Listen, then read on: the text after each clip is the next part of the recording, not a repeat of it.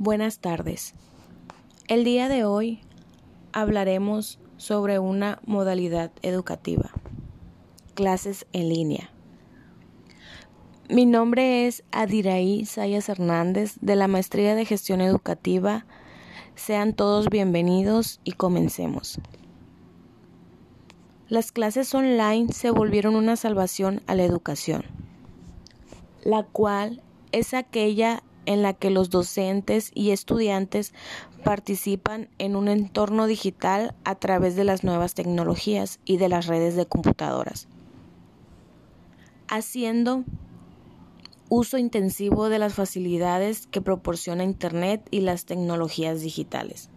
El rol del docente es ser un especialista en la materia de estudio, sus funciones principales serán la de guiar, estimular y colaborarle al estudiante en su proceso de aprendizaje, además de evaluar sus resultados obtenidos con relación a una materia concreta o conocimiento específico.